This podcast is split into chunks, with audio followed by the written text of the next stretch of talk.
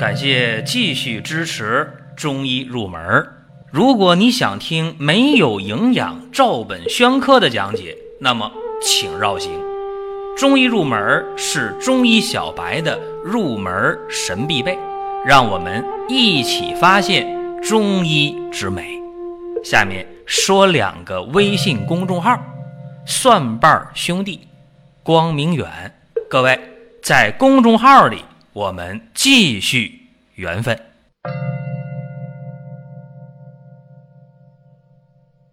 今天呢，我们讲的话题是善用活血化瘀法的两位大咖。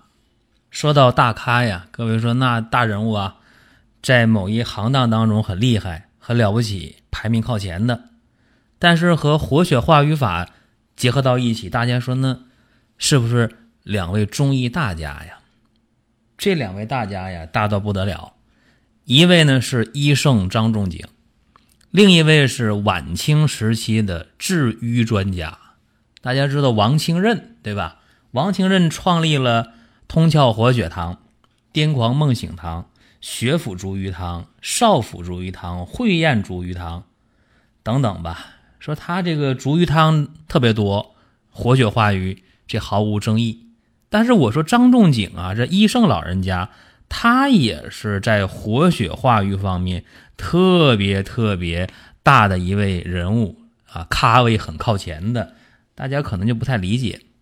那么我给大家只要稍微讲一讲，各位啊，有一定基础的人就会特别明了，甚至没有基础的人，我这么一说，大家也会了解哦。医圣张仲景果然啊。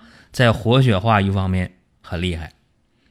不说别的，在《伤寒杂病论》当中啊，我们如果细心点的话，你去数一数，活血化瘀的方子一共有二十三个。有人就吓一跳啊，经方当中有这么多具有活血化瘀作用的药方吗？我随便说几个啊，你看，当归四逆汤、桂枝茯苓丸、鳖甲煎丸、温经汤。黄芪桂枝五物汤、桃核承气汤，还有呢啊，大黄牡丹汤、大黄蛰虫丸、鳖甲煎丸、抵挡汤、桃核承气汤，对吧？随随便便的就有这么多，而且啊，在《伤寒杂病论》当中，还给这个活血化瘀药啊，开辟了一个非常新的这么一类活学活用的东西，就是呢。善用虫类药来起到活血化瘀的作用。刚才我不讲了吗？大黄蛰虫丸呢，鳖甲煎丸呢，桂枝茯苓丸呢，抵挡汤啊，这都是《伤寒杂病论》当中的方子。这里边有多少虫类药啊？水蛭啊，萌虫啊，蛰虫啊，蜣螂啊，蜘蛛啊，对不对？这些虫类药的加入啊，让活血化瘀的作用大大的增强了。比方说治疗虚血重症啊，虚劳内有肝血症啊，妇人素有征病啊，经闭不行啊，淤血日久这些病，对不对？哎，包括今天在临床当中说治的肝脾肿大呀，治一些内脏的肿瘤啊，不还用这些方子吗？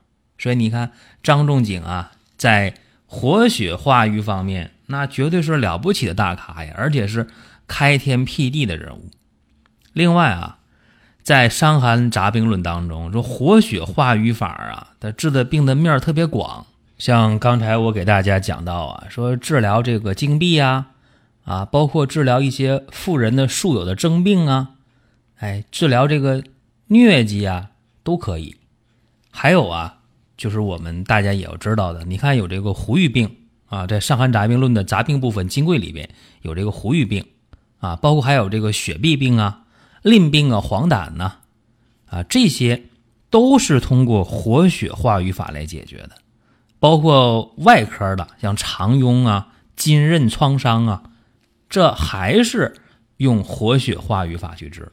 可以这么讲啊，张仲景的活血化瘀的治疗的这个理念和方法，就给后世医家呢树立了一个典范啊，一个标杆的作用，并且在《伤寒杂病论》当中，我们要是仔细的琢磨的话啊。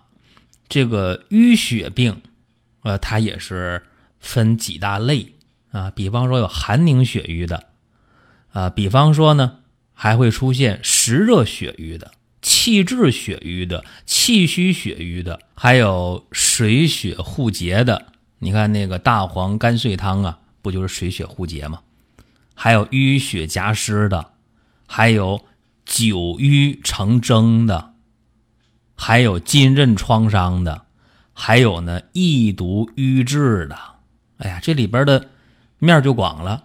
具体涉及到方药的话，像当归四逆汤啊、温经汤啊、桃核承气汤啊、大黄牡丹汤啊、玄附花汤啊、黄芪桂枝五物汤啊、大黄盖碎汤，刚才我讲一遍了。还有这个啊，当归芍药散啊，还有这个桂枝茯苓丸啊，你看鳖甲煎丸啊、抵挡丸、抵挡汤，这不都是吗？所以这么讲啊，就是张仲景他的这个活血化瘀的这个理念啊。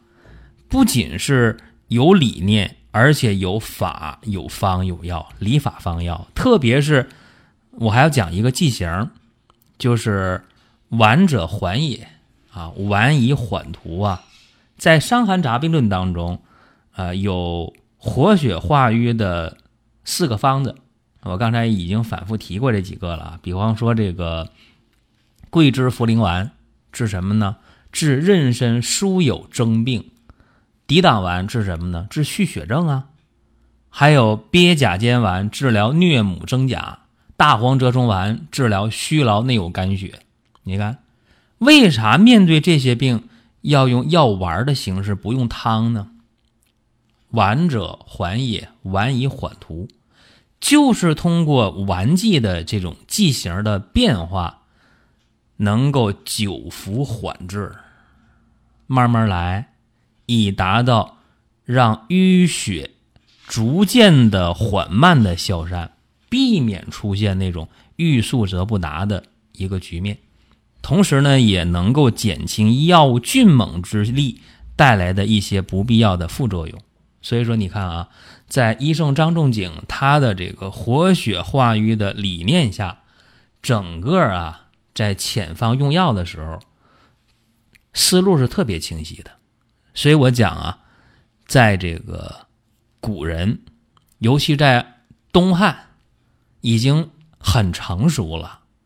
为啥说成熟呢？因为张仲景的这些方子，二十三个方子里面都有这个活血化瘀的作用啊，并且啊，往前推的话，活血化瘀法来治疗疾病的话，要上溯到春秋战国时代，在东汉时期已经很成熟了。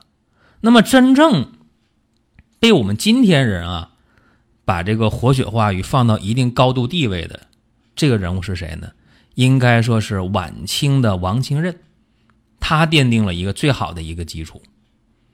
因为王清任呢，民间会说啊，说这个医林改错是越改越错啊。但是大家可别忘了，王清任他的活血化瘀的治疗理念，在今天啊，我们在临床当中治疗心脑血管病。用活血化瘀法，受到最大的影响应该还是王清任，啊，包括后期还有一个人我也得说一下啊，就是写《血症论》那本书的唐中川，他提出来啊，唯独治愈最长，你看看，所以呢，中医在活血化瘀的这个治疗上啊，呃，离不开这几个人物：张仲景、王清任、唐荣川。那下面咱们就着重的说一下王清任这个人啊，这是一个在晚清时期特别有争议的这么一个人。王清任这个人呢，特别有这个死磕的精神，他会经常到乱葬岗、到荒郊野地去解剖那些尸体，啊，无人认领的尸体他会去解剖，然后他就会提出质疑啊，说你看《黄帝经》里边提到的某一个解剖某一个脏腑，咋就和我看到的不一样呢？然后呢，王清任就。对着人体啊、头部啊、胸腹啊、少腹啊、啊等等吧，这些部位，王清任呢就分门别类的创立了不同的活血化瘀的方子。大家可以在《医林改错》这本书当中统计一下，一共有二十九个方子。你看啊，《伤寒杂病论》二十三个，到了《医林改错》了，王清任创出二十九个方子。这里边有一些呢特别耳熟能详的啊补阳黄五汤啊。包括这个黄芪桃红汤啊，还有这个会厌逐瘀汤啊、少府逐瘀汤啊、血府逐瘀汤啊、膈下逐瘀汤啊、癫狂梦醒汤啊、呃身痛逐瘀汤啊等等啊，这个简直了，从头到脚啊，这特别有名儿。那么这些活血化瘀方的创立啊，也是非常非常有智慧的。其中呢，有的是着重配伍补气药，有的是着重配伍理气药。说你看啊，有理气为主的，有补气为主的。你说这个王清这个人是不是很聪明啊？他在不同的用方当中有不同的一个着眼点，并且王清任结合自己几十年的临床的实践观察和总结，他把这个活血化瘀的方剂呀，用的是特别特别的神啊！这里边我一直特别推崇的是补气活血的补阳还五汤。温经活血的少府逐瘀汤，泻热化瘀的加味止痛没药散，还有呢理气活血的血府逐瘀汤、膈下逐瘀汤，解毒化瘀的解毒活血汤，通窍活血的通窍活血汤，还有活血祛风的身痛逐瘀汤。这里边王其任呢有一个很了不起的一个开创，就是。他开创了活血祛瘀的因病位施治的治疗方法。啥叫因病位施治呢？因不同的发病位置采取治疗原则啊，这叫因病位而施治。这个方法很独特。通窍活血汤，脑部的；血府逐瘀汤，心脏的；膈下逐瘀汤，胸膈以下；少府逐瘀汤，小腹部位、少腹部位。所以你看，部位不同，他总结的方子就是不一样。所以这个人是很厉害的，因为淤血在不同的部位，病理变化它不一样，特点不同，所以呢，用药就是有区别的。还有啊，就是王先生很聪明的一点呢，他就发现啊，无形血瘀。哎，说你血瘀不一定都是有形有质的啊。你说这个用的补阳还五汤。啊，你说用的最熟悉的血府逐瘀汤啊，那这都是有形有质的，对吧？那那是心脏病，对吧？是脑中风后遗症，这淤血堵在哪儿了？那很明确。但有些无形血瘀、无形的淤血，这就厉害了。你比方说通窍活血汤啊，这个治什么呢？治耳聋、耳聋日久的一个病，对吧？你这个就厉害，包括能治小儿肝疾，还有这个。膈下逐瘀汤治久泻，少府逐瘀汤能治疗这个不孕症，治疗流产。你看这些病症，你能从外边看出有淤血的外症吗？呃，外边有表现有淤血呀？没有啊。但是王清任用无形血瘀来概括，然后指导他的前方用药，所以这个就非常非常了不起，并且呢，王清任在整个呀活血化瘀的这个。治疗的大理念下，他还提出一个叫做“怪病为血瘀”，所以你看啊，血府逐瘀汤、通窍活血汤这样的方药的创立啊，就给我们后来人对一些慢性病、疑难病、少见病或者是奇病怪病的辨证论治，就开辟了一条新的途径。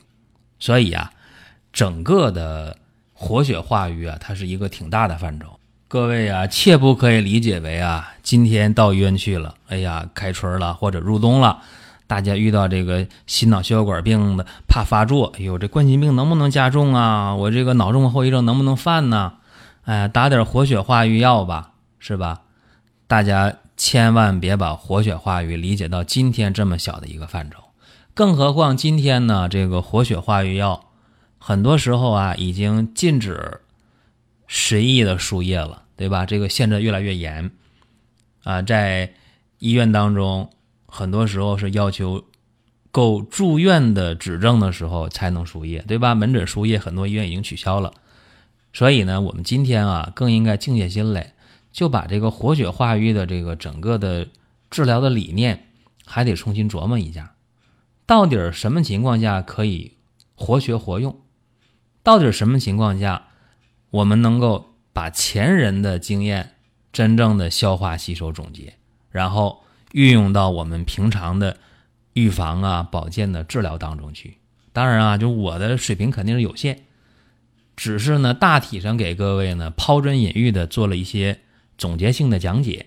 各位如果有精力的话呢，可以看一下王清任的《医林改错》，这里边有二十九个活血化瘀的方子啊，供大家去学习。